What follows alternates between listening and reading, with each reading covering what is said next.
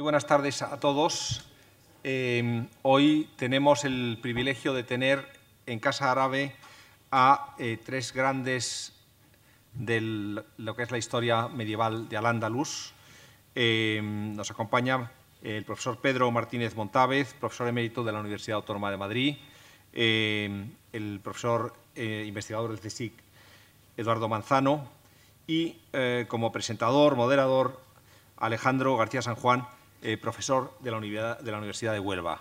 Eh, los tres son ampliamente conocidos, por consiguiente no necesitan presentación. Quizá, no sé si Alejandro, si queréis decir unas palabras luego de cada uno, pero en fin, eh, son yo creo suficientemente conocidos para no tener que dar muchas explicaciones. van a hablar de un tema apasionante como es el origen del Andalus, claves de un debate historiográfico. Bueno, los que conocen el tema saben que es un tema enormemente complejo, que es el, debate viene de, lejos y sigue en la actualidad eh, con la misma vigencia con que tuvo ya hace bastantes años. Eh, y yo creo que es un debate muy interesante porque tiene el enfoque que se da a este tema tiene consecuencias, sin duda, o sea, a veces se pretende darle eh, ciertas consecuencias. sin más, para no aburrirles, cedo la palabra a Alejandro. por favor, Alejandro, tienes la palabra. Muchas gracias. Buenas tardes. Em, bueno, brevemente, eh, en primer lugar, quisiera, eh, sin duda, expresar mi agradecimiento a Casa Árabe por haber acogido la organización de, este ciclo de conferencias que bueno, realmente se está desarrollando de forma paralela entre la sede de Córdoba y la, sede de aquí de Madrid. Eh, de hecho, los dos ponentes que nos acompañan esta tarde han intervenido ya en el, eh, en las sesiones que se están desarrollando en la sede de Casa Árabe en Córdoba.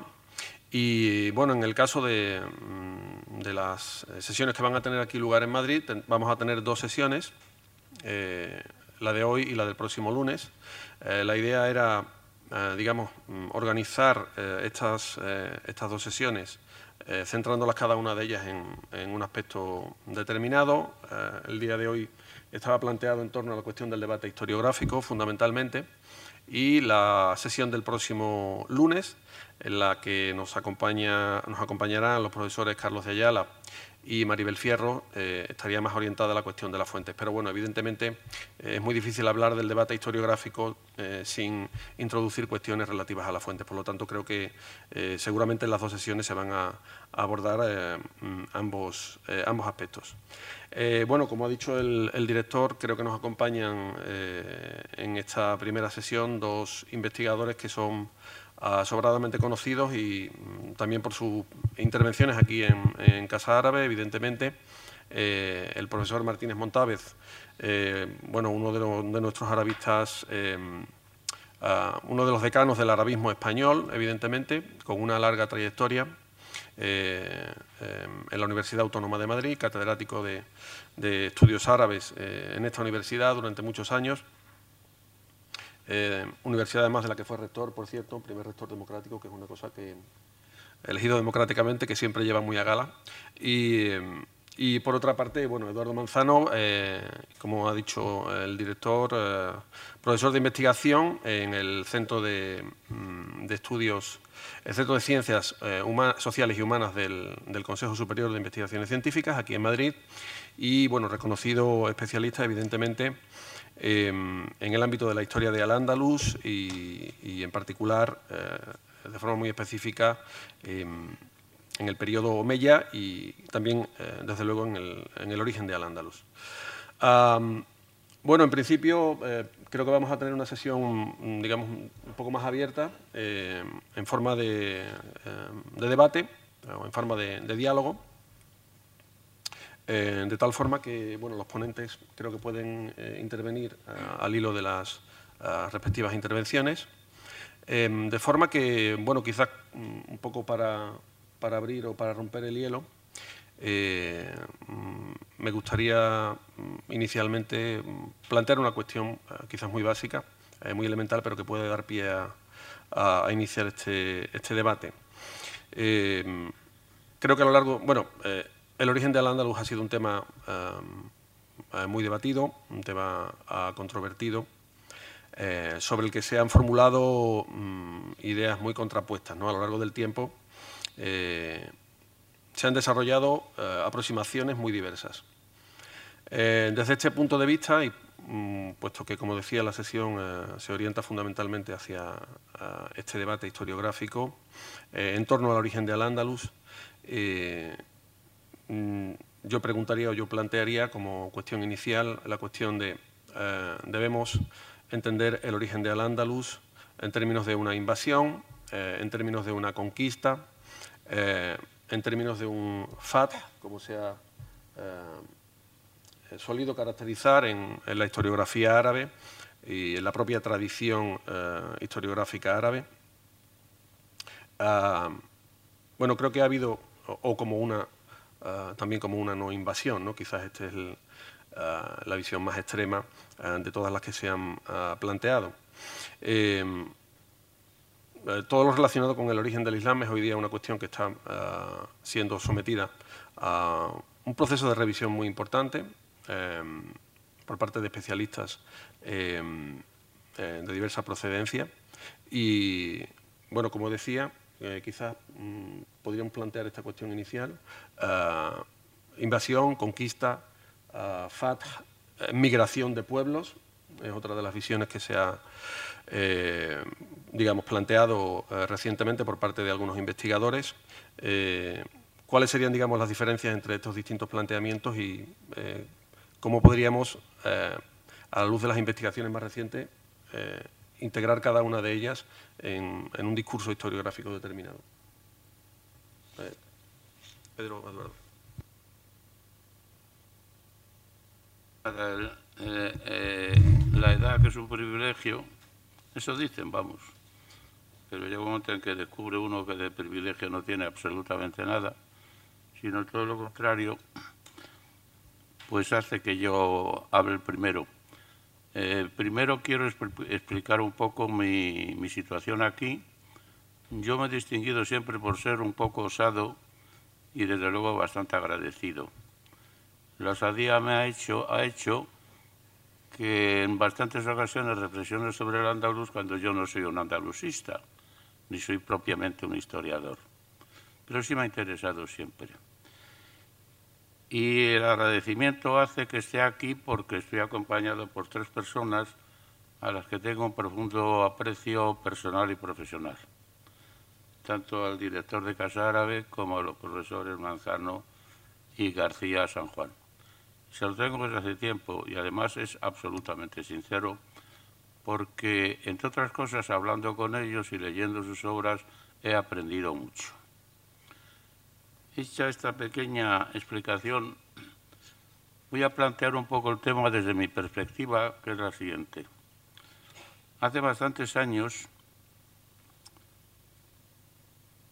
mmm, tuve una, recibí una lección enorme y fue una lección que vino por vía de reflexión, no por vía de lectura, ni de estudio, ni nada de eso.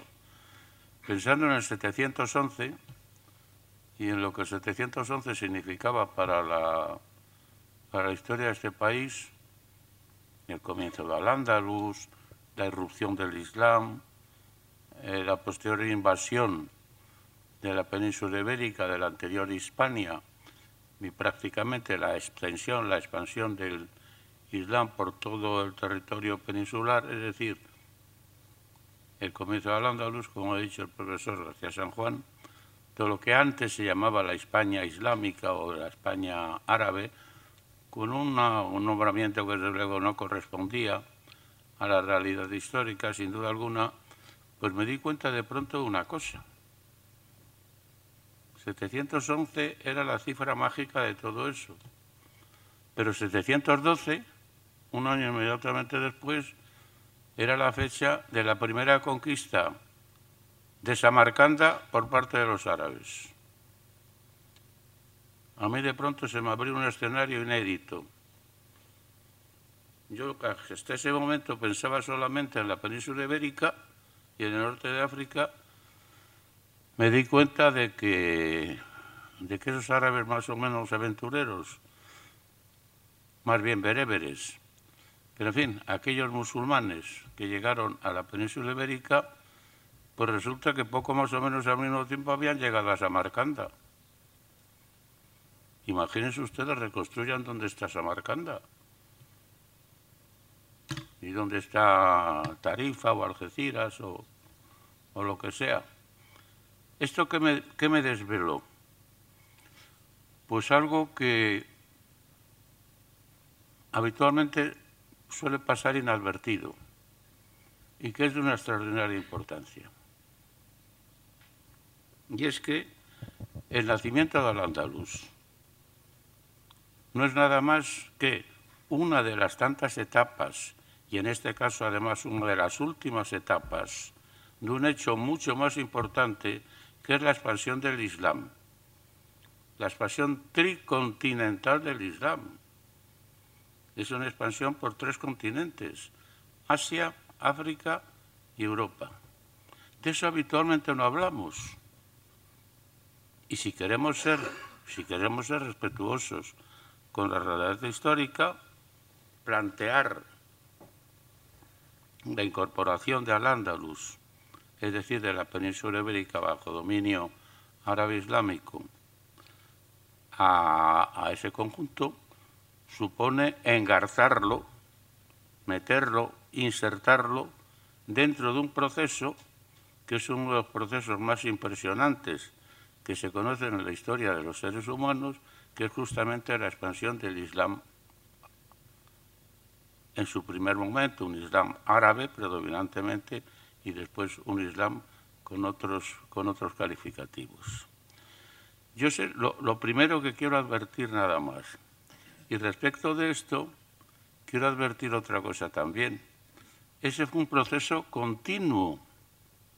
Tuvo sus dificultades, tuvo sus, momentos de mayor expansión, de mayor brillantez, sus momentos de mayor fuerza, sus momentos de mayor debilidad, tuvo sus triunfos, tuvo sus derrotas, pero fue un proceso continuo.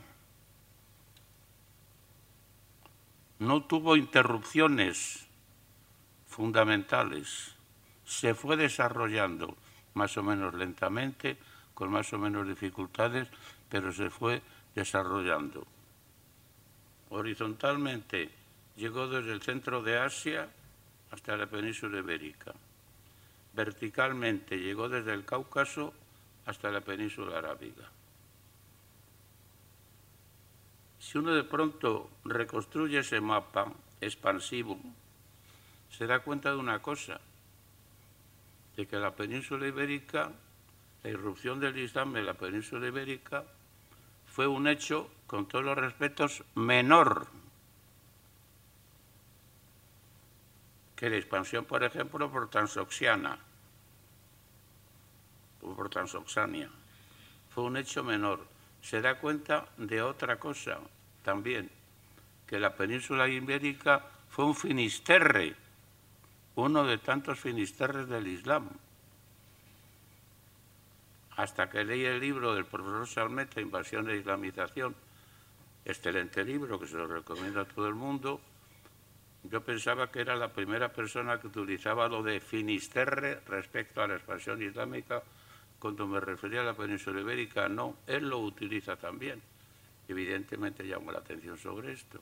Es un finisterre y es un hecho periférico. No es un hecho que corresponde al centro ni mucho menos de la expansión. Advierta otra cosa también. Eso es consecuencia de algo que ha distinguido a los estudios árabes islámicos en España durante mucho tiempo, y es lo siguiente. El hecho de contar con al-Ándalus es un arma de doble filo tenemos un pequeño trozo de un enorme pastel que es el conjunto árabe islámico. Al-Ándalus es un trocito de ese pastel. Contar con el andaluz, por una parte, nos acerca al conjunto. Por otra parte, nos ha alejado del conjunto porque concentrando los estudios sobre el andaluz no hemos dedicado al resto del conjunto toda la atención que merece. Eso es lo que distingue fundamentalmente al arabismo español, que es un arabismo espléndido en cantidad y en calidad. sin duda alguna. Pero concentrarnos sobre el andaluz nos ha impedido en gran medida desconocer o conocer menos de lo que tendríamos que haber conocido el conjunto árabe islámico. Por eso digo que es un arma, es un arma de doble filo. Esto se ha empezado a arreglar en las últimas décadas. Si algo, mucho, hay que agradecer no solamente a los arabistas anteriores, sino a los arabistas de generaciones posteriores, si hay que agradecer sobre todo a los arabistas de generaciones posteriores, es esa reforma profunda que han introducido en los estudios árabes medievales, dándose cuenta también, mirando también al resto, no solamente concentrándose en el andaluz, sino desplegando el mapa y mirando a la totalidad.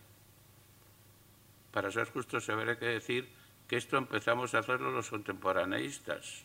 Los contemporaneistas fuimos los primeros que nos dedicamos al mundo árabe islámico en su totalidad. Bueno, esto es lo primero que yo querría decir de este tema absolutamente apasionante desde mi posición fundamentalmente de espectador, de espectador interesadísimo por el tema, pero no de erudito ni de investigador sobre ese tema.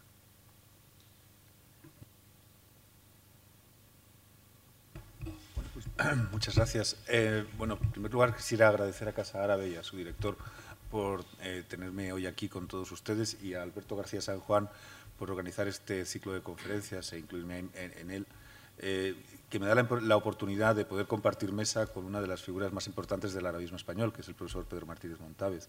Y para mí, pues ya solo, estar aquí arriba ya es un auténtico privilegio y una y una, y una verdadera y una ocasión muy interesante de poder debatir sobre un tema que, a mí me interesa mucho y sobre el que he tratado de buscar algunas pistas que pudieran permitir comprenderlo mejor.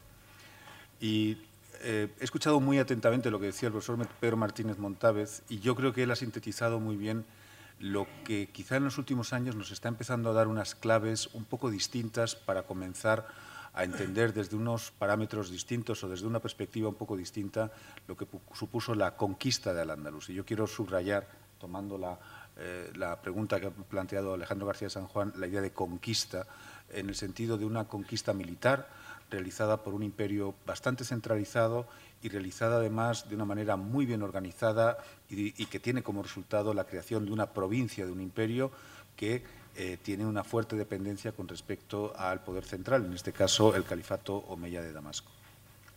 Una de las cosas más interesantes que se han producido en el ámbito precisamente de los estudios de la expansión eh, árabe e islámica en los últimos años han sido dos cosas. La primera eh, ha sido el comprobar que la antigua Arabia preislámica, que siempre se había venido considerando un territorio muy aislado, un territorio que había tenido muy poca eh, conexión con el resto del Próximo Oriente, parece ser que estaba mucho más integrado con las zonas limítrofes, con las zonas con las que limitaba tanto por un lado con las zonas de eh, Siria, Palestina y eh, Egipto, y por el otro lado con las zonas que correspondían al imperio sasánida. Esto es algo que em, Patricia Kron, quien falleció hace relativamente poco, eh, señalaba que era una de las cosas que a lo largo de su carrera más le habían sorprendido. Era algo que de alguna manera le había parecido eh, más sorprendente, ¿no? frente a una idea de una Arabia eh, totalmente preislámica, totalmente encerrada en sí misma, con tribus beduinas, eh, digamos, dominando el territorio. En cambio, se estaba imponiendo esta idea de una sociedad extraordinariamente dinámica, muy conectada y con una, y con una enorme con una enorme capacidad de proyección hacia el exterior.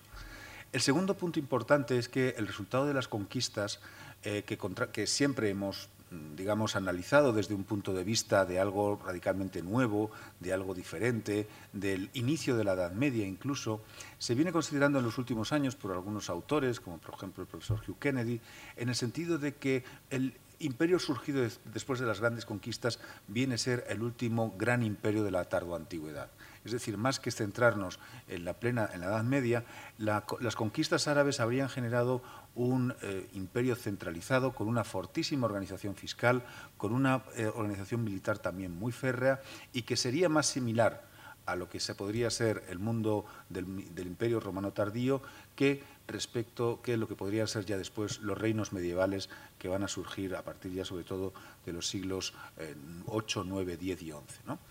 Esta perspectiva es, es extraordinariamente fructífera y es extraordinariamente interesante porque nos aleja mucho también un poco de la idea de una conquista desordenada, de una conquista en busca simplemente de botín, de una conquista eh, motivada por eh, gentes o tribus en, estado de excitación ideológica, que, muchas veces ha, diseñado la, historiografía. Y por el contrario, nos acerca más a lo que empezamos a ver que la evidencia confirma, que es una conquista muy bien planificada, perfectamente organizada y que tiene una serie de objetivos muy, muy bien definidos. Yo voy a enumerar simplemente algunos aspectos muy, muy determinados, muy concretos, porque eh, me interesa sobre todo pues, eh, entrar en un diálogo ¿no? Eh, con el profesor Montávez y con todos, ustedes, con el profesor Alejandro García San Juan, por supuesto, que, serían, son, que serán muy, telegráficos. Eh, por ejemplo, a mí siempre me ha llamado mucho la atención la incorporación de los bereberes. Los bereberes eh, es este pueblo que vive antes, que vive en la zona del norte de África y que los árabes tardan mucho tiempo en conquistar. Es una de las conquistas, es uno de los, de los territorios que más les cuesta a los, ejércitos árabes eh, conquistar por razones a las que me, referiré, a las que me referiré luego. y siempre me había llamado la atención que poco tiempo después de su conquista, estos bereberes se, se, enrolan dentro de los ejércitos árabes, que son los que van a conquistar la península ibérica. Y una de las preguntas que me hice fue, bueno, esto había ocurrido en otros lugares, exactamente tomando precisamente esa perspectiva que señalaba el profesor Pedro Martínez Montaves. Y efectivamente, eh, resulta que sí, que esto es algo mucho más común de lo que yo imaginaba eh, previamente. Eh, porque los ejércitos de este periodo, de, de, finales del siglo VII y comienzos del siglo VIII, empezaban ya a enrolar a un gran número de personas que no eran árabes, o gentes que no eran árabes. Conocemos eh, eh, acuerdos de paz en, zonas como Armenia, en zonas como Azerbaiyán, en Dagestán, etcétera, donde se llegó a acuerdos en virtud de los cuales las poblaciones indígenas eh, daban asistencia militar a los conquistadores árabes cuando estos así lo requerían y parece ser que ello iba unido a ciertas ventajas de tipo fiscal, es decir, que a cambio de proporcionar soldados, estas poblaciones recibían cierto tipo de ventajas de tipo fiscal. Y esto parece haber sido un arreglo que también parece que, habría funcionado bastante claramente en, eh, en, en, Al-Ándalus, en el caso de la conquista de Al-Ándalus. Eh, lo que es fascinante y lo que nos está realmente en los últimos tiempos eh, dejando bastante sorprendidos es que esto que, es lo que nos estaban diciendo las fuentes, que generalmente suelen ser bastante bastante vilipendiadas porque se considera que no son unas fuentes suficientemente fiables, etcétera. Esto que nos dicen las fuentes está encontrando una buena eh, eh, fundamentación, un buen respaldo en el registro arqueológico. Hay una, eh, se están produciendo hallazgos de cementerios de necrópolis muy tempranas que corresponden al siglo VIII, en donde los análisis, los análisis genéticos están demostrando la existencia de efectivamente individuos de procedencia norteafricana que están enterrados siguiendo el rito musulmán, uno de los más espectaculares es el de Pamplona, pero también están, han aparecido, por ejemplo, en el sur de Francia, en la, ciudad de Nîmes, donde tres individuos con, eh, eh, eh, enterrados siguiendo el, rito islámico presentan efectivamente muestras genéticas de procedencia norteafricana. Por lo tanto, esto es, es, es, muy interesante porque eh, em, una de las cosas que van a estar en todo el proceso de formación de Al-Ándalus inicial va a ser la, asimilación de estos bereberes, ¿no? como estos bereberes que evidentemente no habían tenido un, contacto previo con las poblaciones árabes y musulmanas, poco a poco se van a ir islamizando y se van a ir, em, y se van a ir arabizando. Hay otro aspecto mm, muy rápidamente que quería señalar, que, es que me parece que es extraordinariamente importante, que es el de el hecho eh, de que las conquistas, de que, estas, que la conquista en el Andalus sigue exactamente lo que ha planteado el, profesor Pedro Martínez Montades, sigue exactamente eh, la estrategia de buscar siempre apoderarse de los núcleos urbanos. Los núcleos urbanos son los sitios desde los que se va a ejercer el poder desde el primer momento en todas las conquistas. Esto ocurre en Próximo Oriente y es exactamente lo que ocurre en Al-Ándalus, donde los conquistadores, eh, eh, eh, digamos, ocupan una serie de ciudades a partir de las cuales van a comenzar un proceso de, van a centralizar la administración del territorio. Donde los mm, conquistadores árabes siempre tienen mayores problemas es en aquellas zonas donde hay escasas, donde hay una escasa urbanización Esto es lo que les ocurre en el norte de África, donde en este, en este periodo las ciudades están en un, proceso de franco declive, y al, pero, eh, y al mismo tiempo es lo que les ocurre, por ejemplo, en el norte de la península ibérica, donde es una, zona muy desurbanizada y que evidentemente van a encontrar más difícil de controlar precisamente por la ausencia de núcleos urbanos bien establecidos. Y en cambio van eh, eh, en cambio, van a, establecerse, en cambio, en el otro, van a conseguir establecerse con, bastante, con, cierta, con cierta rapidez en, el, sector oriental de la, península ibérica y en la zona del sur de Francia, en la antigua Septimania, que es una zona bastante urbanizada, con ciudades tan importantes como pueden ser Nîmes o la propia Narbona. Por lo tanto, esto nos empieza a cambiar un poco la idea ¿verdad? de los conquistadores árabes y nos aleja un poco la idea de tribus con camellos, con gente que va de un sitio a otro, un poco de beduinos que van ocupando el territorio. Porque esto eh, es, eh, no, choca completamente con, las evidencias que estamos encontrando, estas evidencias de una, eh, de, una, de una conquista muy centralizada, muy bien organizada. ¿Dónde encontramos estas, estas evidencias? Pues eh, en, unos elementos que están apareciendo en los últimos años con mucha profusión, que son los sellos de plomo, que nos muestran inscripciones árabes muy tempranas, posteriores al momento de la conquista, y donde se cita, por ejemplo, los mismos gobernadores que están citados en las fuentes latinas, que se suceden después del año 711, y que son nombrados y eh, que son nombrados y despedidos por el, califa de Damasco o por sus representantes en Cairaguán, en, el norte de África, en Ifriquia, y, eh, eh, y, que de nuevo aparecen en, las crónicas, en la crónica de 754 y por supuesto en las crónicas árabes y los estamos viendo en, en, sellos donde hay inscripciones que nos dicen esto es lo que ordenó que se hiciera el gobernador fulano, Ambasa Hussein, por ejemplo, esta, esta eh, esta, esta, esta, idea de un sello, mm, sellos realmente pequeños, tienen este tamaño muy escaso, pero que contienen una inscripción y que esa inscripción pueda convertirse en un elemento de autoridad, es decir, que dé autoridad al portador de ese sello, es algo que nos está hablando también de, este, de un proceso de, de conquista, mm, como digo, muy organizado, muy bien centralizado y muy bien y muy bien dirigido, y donde la autoridad de los conquistadores y de sus máximos representantes es reconocida. Es decir, poder enseñar un sello y que eso se reconozca es algo, es todo una muestra de hasta qué punto los conquistadores no estaban actuando de una manera, eh, digamos, caótica, de una manera eh, un poco, de una manera un poco incluso alocada. ¿no? Es, es, es claramente un tipo de conquista que nos está acercando más a las conquistas, a lo que podríamos pensar que podrían ser las conquistas del Imperio Romano, que no lo que van a ser, eh, digamos, invasiones como podría haber sido las invasiones germánicas. ¿no? Es que quizá sea un caso completamente distinto al que plantea la conquista árabe.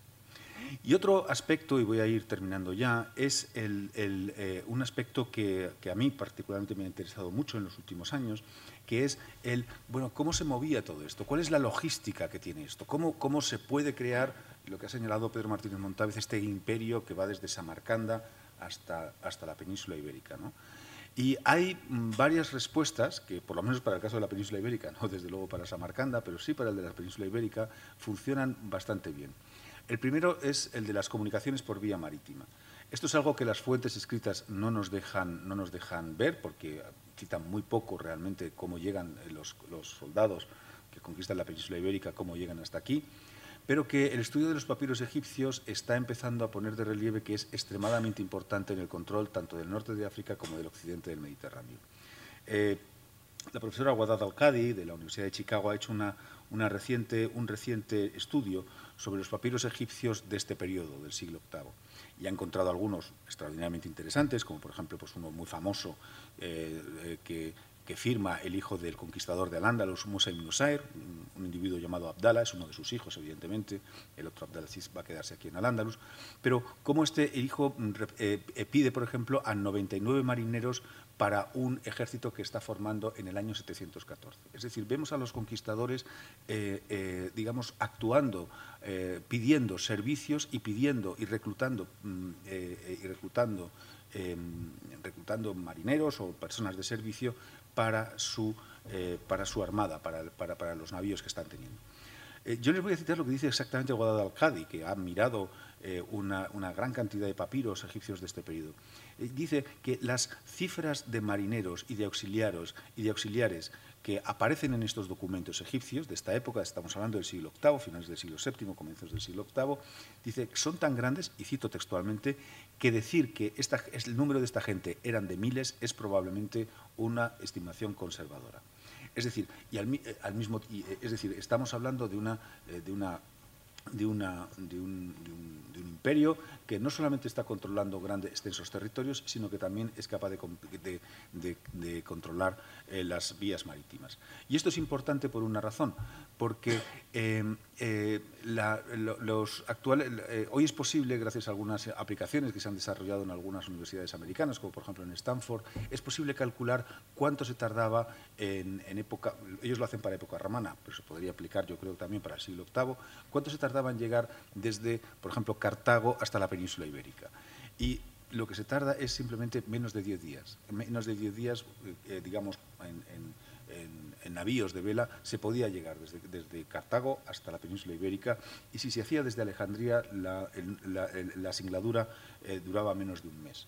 Por lo tanto, empecemos a pensar, por tanto, en, un imperio capaz de, llevar y traer personas y de mover una logística a través de grandes distancias y con una enorme facilidad.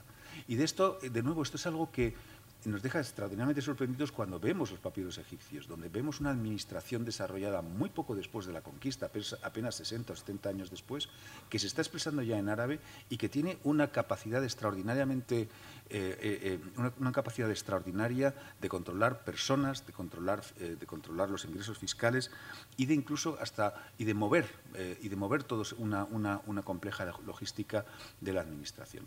Es decir, claramente lo que estamos viendo es cómo estos, estos conquistadores árabes se hacen con el control de las principales ciudades, se hacen con el control de los principales resortes de la administración, cómo lo ponen a su servicio e inmediatamente lo lo arabizan y evidentemente también lo van a islamizar de una forma u otra, como, también ha señalado el profesor Martínez Montávez, en un proceso, eh, digamos, de largo aliento, de largo alcance, que se desarrolla en el largo plazo. Y luego hay un último elemento, y ya con esto termino, que es el de las... ¿Perdón?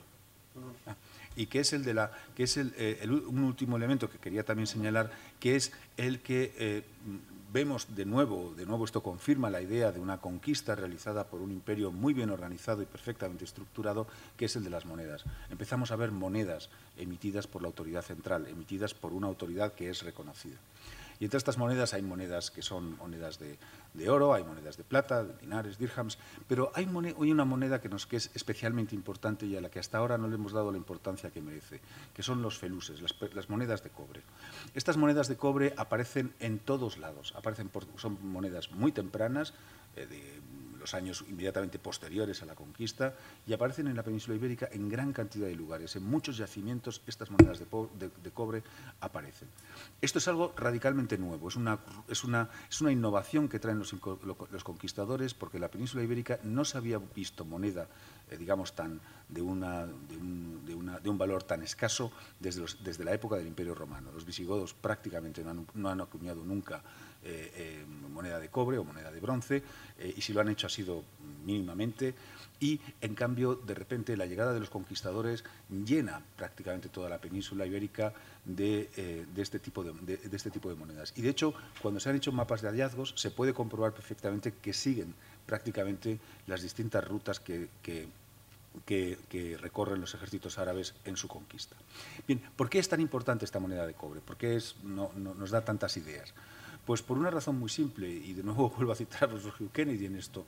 Eh, Hugh Kennedy plantea una cosa que a mí, mm, que, de repente me, permitió hacer esta conexión. Y es que los ejércitos árabes son capaces de establecer un dominio tan amplio, tan extenso a lo largo de tantas regiones tan distintas, por una razón, porque parece tener, porque tienen una logística muy escasa, es decir, no transportan, no son, no son ejércitos que estén transportando grandes cantidades de habituallamiento, estén transportando grandes cantidades de personas. Son ejércitos muy móviles que viven sobre el terreno. Y lo crucial en este aspecto es que estas monedas de cobre, que son las que permiten los intercambios de pequeño mercado, que son los que permiten adquirir servicios mínimos, son los elementos con los que estos soldados son pagados de forma eh, regular, es decir, son yo estoy convencido de que son la paga que reciben estos soldados por sus, eh, por sus servicios, y, estos, y estas monedas son las que les van a permitir empezar a interaccionar con las poblaciones sometidas. Y este elemento nuevo, que aparece, la, capacidad de, interactuar con las poblaciones sometidas a través de esta moneda, que, como digo, es, prácticamente omnipresente, es lo que va a sentar, es lo que va a poner en marcha el inicio de unas relaciones entre conquistadores y conquistados que van a ser extraordinariamente complejas, pero en donde se van a crear nuevas formas de, de demanda y nuevas formas de oferta que van a actuar finalmente en la consolidación, en el crecimiento, en la, eh, en la, expansión de una serie de fenómenos que van muy unidos, sobre todo, por ejemplo, en el caso de las ciudades, a la aparición de, eh, de una, eh, a la aparición de actividades artesanales, de actividades comerciales, que van a ir a lo largo de este periodo cada vez permitiendo la consolidación de lo, que de lo que primeramente ha sido una conquista militar, pero que acaba consolidándose en una gran transformación social. Creo que el profesor... siguiendo la línea, siguiendo la línea de que efectivamente lo, que se suele hacer es dar respuestas, explicaciones fáciles a hechos enormemente complejos, que es lo que habitualmente se ha hecho. Y yo me voy a fijar en tres o cuatro hechos muy concretos. Bueno, antes el profesor García San Juan ha hecho muy bien en hacer una referencia a si se trataba de una invasión, de una conquista. Yo podía entrar aquí en una disquisición durante mucho tiempo eh, de tipo fundamentalmente lingüístico, cosa que por otra parte será relativamente fácil para mí porque si conozco o desconozco algo menos es la lengua árabe. Y sería fácil para mí tratar de ver la diferencia que hay entre dos raíces árabes que son Gaza y Fatah, una sería invadir y otra sería conquistar. Pero no lo voy a hacer, porque las diferencias son de, orden nominalista. Es prácticamente, eh, teniendo en cuenta los hechos reales que se produjeron, es prácticamente imposible distinguir entre invasión y conquista. Voy a poner un ejemplo muy... Cuando se tradujo al árabe el libro de Ignacio Olagüe, los árabes no han invadido eh, sí, los árabes no han invadido España, justamente la traducción era los árabes no invadieron España.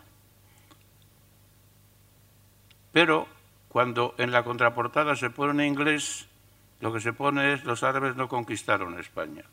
O sea que en, la en el mismo subproducto editorial, porque realmente es un subproducto editorial, se manejan las dos fórmulas. Pero voy a hacer alguna referencia a eso que ha indicado muy acertadamente Eduardo sobre el dar, cosa como digo, ha hecho muy complejos las respuestas fáciles. Miren, decimos, bueno, con la invasión árabe o con la conquista de la península ibérica terminó el Estado visigodo. Y es verdad. Pero es que no nos damos cuenta que al mismo tiempo la expansión árabe produjo el desmoronamiento total del imperio sasánida en Irán y el imperio sasánida era algo mucho más importante que el poder visigodo, o la reducción enormemente drástica del imperio bizantino. Si es que todo el próximo Oriente, la antigua Siria, la Siria histórica, está en poder del imperio bizantino. Si es que Egipto de esa época está disputado entre bizantinos y persas, entre bizantinos y sasánidas. Todo eso, o totalmente o parcialmente, desaparece, se organiza de otra manera con la expansión árabe. Esto es un hecho político militar una unas extraordinarias consecuencias. La expansión árabe terminó con un imperio, con un imperio, esa sanidad, dejó a un 50% o algo un poco más reducido otro imperio bizancio y liquidó a algo que no era un imperio, pero que sí digamos que era un poder, que era el visigodo. Y al mismo tiempo pues de alguna forma supo habilitar estrategias y maneras para enfrentarse a una serie de poderes locales de reyezuelos, de gobernantes que estaban dispersos, tanto desde Irán hasta el este como a todo lo largo del África del Norte. Y habilitó, es verdad, estrategias diferentes para todo eso. Esto no se puede explicar sin, una, sin, sin varias cosas. Por ejemplo, esa expansión árabe fue obra de grandes estrategas militares, de grandes caudillos militares. Amr ben al-As es un gran caudillo militar. Khaled ben el-Walid es un gran caudillo militar. Qutayba ben Muslim es un gran caudillo militar y al mismo tiempo son organizadores. De esto habitualmente no se habla, pero es así. En grado menor, Musa ben Nusair y Tarek ben Siyad, en grado menor. Y tampoco se explica sin un poder central.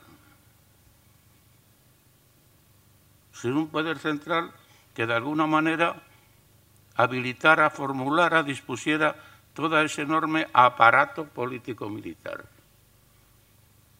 El imperio Omeya de Damasco no fue una cosa, duró poco, pero fue una, cosa importantísima. Abdelmalik ben Marwan, el gran organizador y administrador del califato Omeya, fue un extraordinario gobernante. Extraordinario gobernante. Todas estas cosas se produjeron. Que desaparecieran a poco más de un siglo es otra cosa diferente. Es otro problema que requiere una explicación, eso sí. Pero eso ocurrió. Bien, trasladen ustedes al plano, digamos, doctrinal religioso.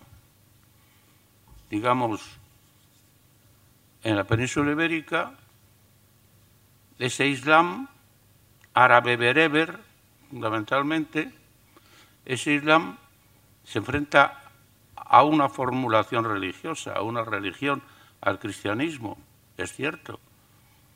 Pero es que en Oriente se enfrenta al mazdeísmo. El Islam prácticamente, si no terminó con el mazdeísmo, prácticamente lo redujo enormemente. Es que cuando penetra hacia, o empieza a penetrar al centro de Asia, es que se encuentra con el budismo. El Islam del primer siglo, porque no se olviden ustedes que el Islam, desde su perspectiva, inaugura la historia, todo esto que eh, para nosotros ocurre en el, en el siglo VIII, en el siglo IX, para el Islam ocurre en el siglo I.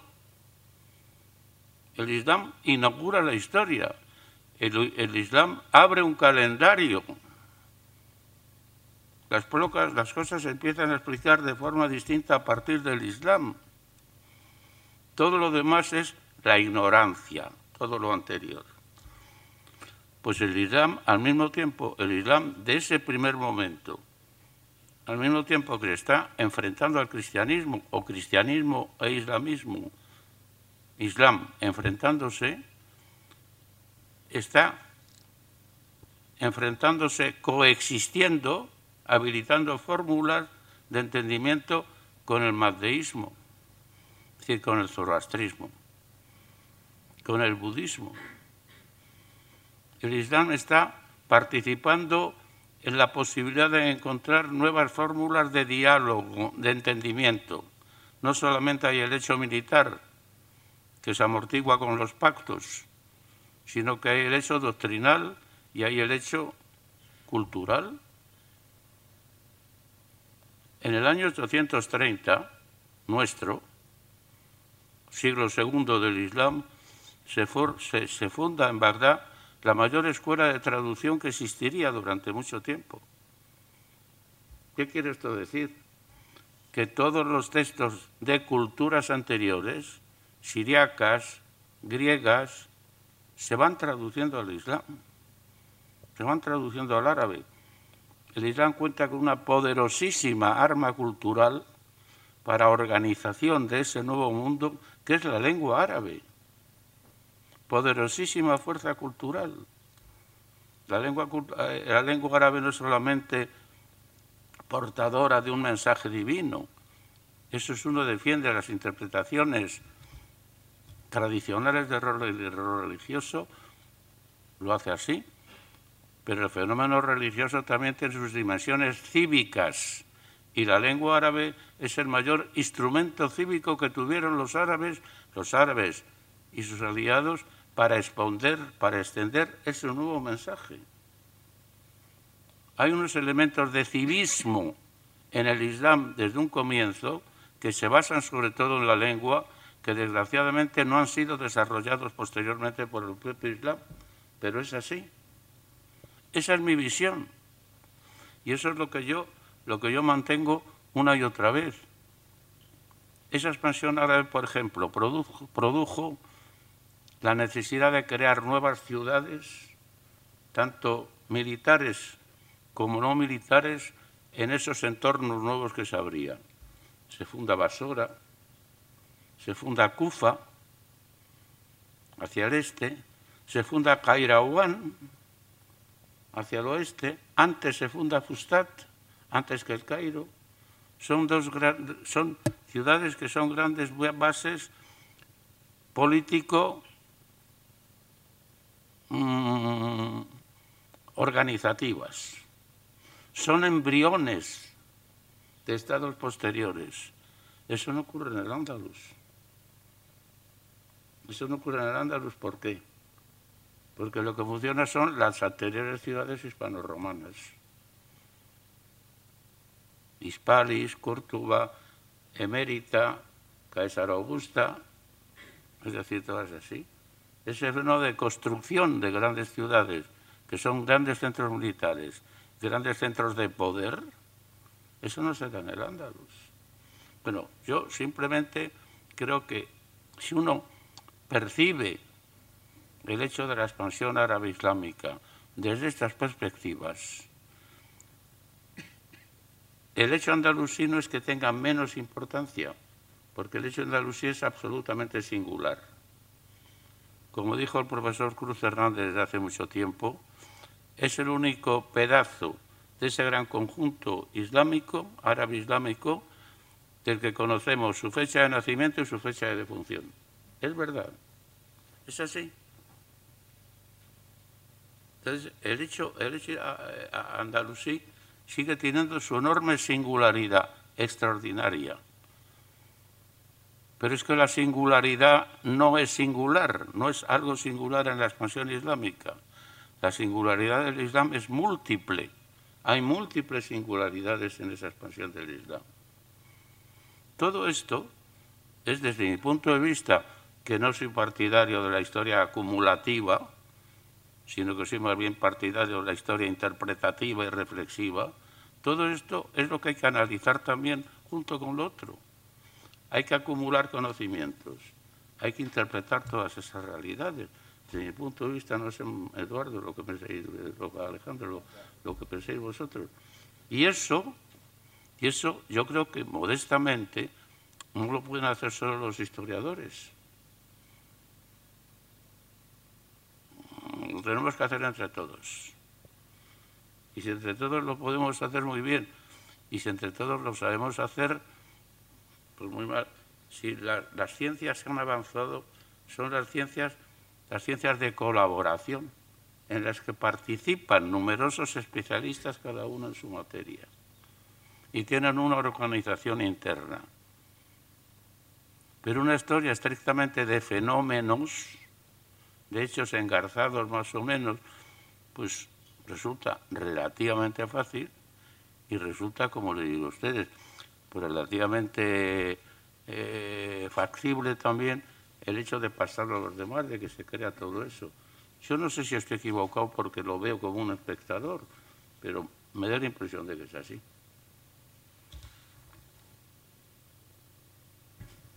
Bueno, volviendo un poco al, punto de inicio, quizás me gustaría, mm, hemos consumido quizás ya una parte importante del tiempo de la intervención, pero eh, me gustaría y trataría de pedir que las respuestas ahora fueran un poco más, eh, más concretas.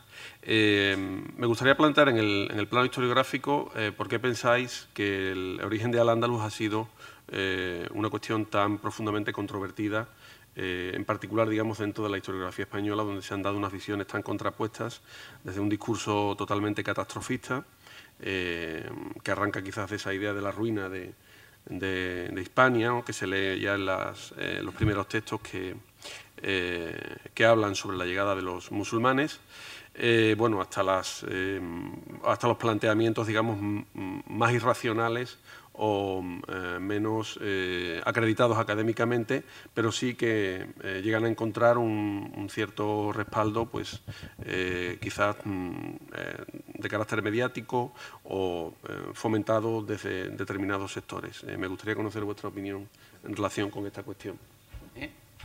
Sí, decía, ¿por qué ha sido tan controvertido, sobre todo en la historiografía española, el origen de Al-Ándalus? No que pensar esto, Alejandro, pero a mí me da la impresión que ha sido por motivos fundamentalmente doctrinales, por motivos fundamentalmente religiosos, por motivos que podemos llamar esencialistas, identitarios esencialistas. España tenía que ser de una manera que no podía ser de otra, no podía ser una España diversa, internamente diversa, tenía que ser una España que respondiera a un solo adjetivo calificativo, a una sola a una sola dimensión. Eso se puede rastrear también, se puede rastrear también en el mundo árabe próximo oriental, con el nacimiento, ¿qué digo yo, por ejemplo? En el Líbano lo que se conoce con la corriente fenicianista. Hay pensadores fenicianistas en el Líbano para los cuales, digamos, la capa árabe prácticamente no tiene la importancia que tienen las cosas anteriores. Curiosamente, el traductor Ignacio Olaue, del libro de Olaue, de los dos libros de Olaue, porque no tradujo solamente el primero, sino que hace unos meses se ha publicado el segundo también, el de la Revolución Islámica en Occidente. Curiosamente el traductor, que figura como autor siendo estrictamente el traductor, el sastre de la obra, porque luego él traduce lo que le da la gana y lo presenta como le parece, curiosamente, es uno de los pensadores del fenicianismo libanés. Esto se puede rastrear también en Egipto, con los muchos intentos que ha habido posteriormente, lo que podría llamar la reconstrucción del Egipto preislámico, que cuenta además con una de las más impresionantes manifestaciones civilizadoras que conoce la especie humana, que es el Egipto faraónico claro que es con Mesopotamia. El problema es, como digo, que el Islam tiene que extenderse por lugares que cuentan con grandes culturas anteriores. Y el Islam tiene que enfrentarse a esas grandes culturas anteriores. ¿Cómo las recibe? ¿Cómo las asimila? ¿Cómo se enfrenta a ellas? Todo eso es lo que tiene que hacer el Islam y lo tiene que hacer en un plazo relativamente reducido, en una coordenada temporal relativamente reducida y en una coordenada espacial enorme. Quiero decir una cosa también, que habitualmente no se tiene en cuenta. Donde posiblemente el Islam se asienta, posiblemente, no lo sé, se asienta con más rapidez y con más relativa facilidad es en la zona del Próximo Oriente, es en la zona de Siria, Mesopotamia, es en la zona de su primera expansión, la zona más próxima a la península arábiga. Esa es una, esa es una zona semitizada desde hacía siglos. ¿Cómo intervinieron los sustratos semíticos en esa recepción del Islam, eso plantea ya otro tema diferente. Pero la única zona que está semitizada y semitizada importantemente desde siglos anteriores, tanto en lo cultural como en lo político como en lo religioso, es justamente la zona de ese Próximo Oriente.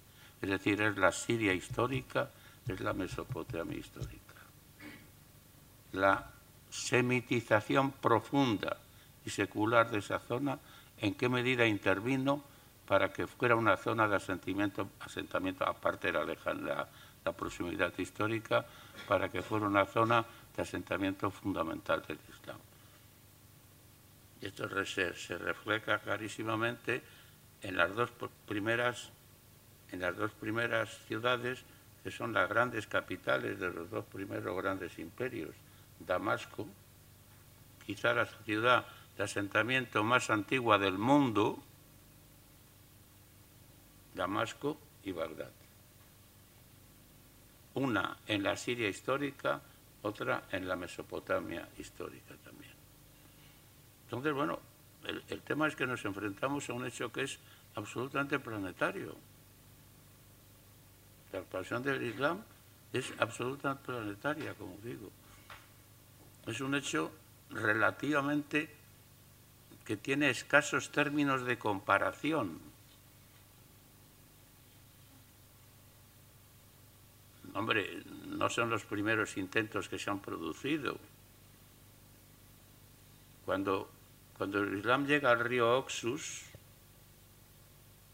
a la Mudaría, y está penetrando en todo el centro de, de Asia, lo que después es Uzbekistán, Tayikistán, todos los están que ustedes quieran, está pisando tierras que había pisado antes Alejandro Magno. Había pisado Alejandro Magno. Habían quedado huellas, todo eso desaparece. El Islam se mantiene. Desde esas perspectivas, creo yo que si se plantea, es decir, yo modestamente pienso que hay que introducir lo que podríamos llamar, igual que la literatura comparada en historia, alteró, alteró de una forma importante la explicación del hecho literario, perdón, la literatura comparada en literatura, eh, provocó, como digo, unas interpretaciones distintas del hecho literario, de la historia comparada, que yo no sé si es una disciplina que se ejercita mucho o no se ejercita, la historia comparada podría beneficiar enormemente este tipo de grandes acontecimientos mundiales que se producen y que tienen múltiples manifestaciones más o menos locales. Y después quisiera añadir otro punto en el que llevo insistiendo que posiblemente se sale del tema tal como está planteado hoy, en el que llevo insistiendo desde hace no sé cuánto tiempo con nulo éxito dentro de las muchas singularidades del andaluz. ¿Por qué se distingue al andaluz también? Porque al andaluz ha, terminado temporalmente, pero al andaluz no ha terminado ni en los imaginarios ni en las memorias colectivas.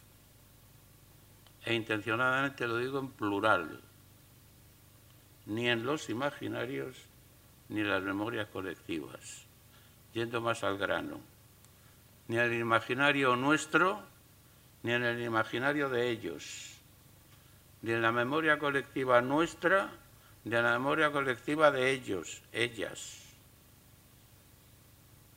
Eso sí que distingue al andaluz. El andaluz factualmente ha terminado, potencialmente no es una realidad virtual. Ven ustedes el último libro de la profesora Cibantos, The Afterlife of Al-Andalus. Véanlo. Cómo estudia el mantenimiento del Andalus, de las narrativas hispánicas, hispánicas, no solo española, y en las, y en las árabes. Eso sí es propio del Andalus. Y ese sí que es un tema de discusión.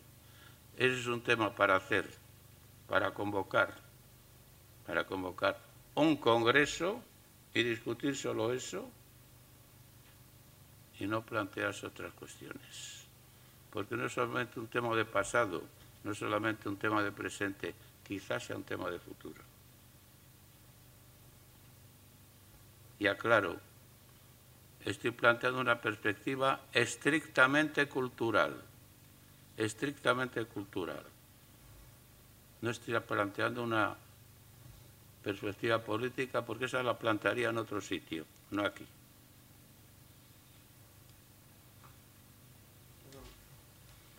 Bueno, yo no tengo mucho que añadir realmente a lo que ha manifestado Pedro. La verdad es que eh, cuando él... Perdón, perdón, Eduardo. No. Lleva mucha razón Eduardo Moreno. Quiero, eso sí, cuando terminé la... Porque es que en la parte final aprovecho unas palabras tuyas que no sé si podré localizarlas Ahora,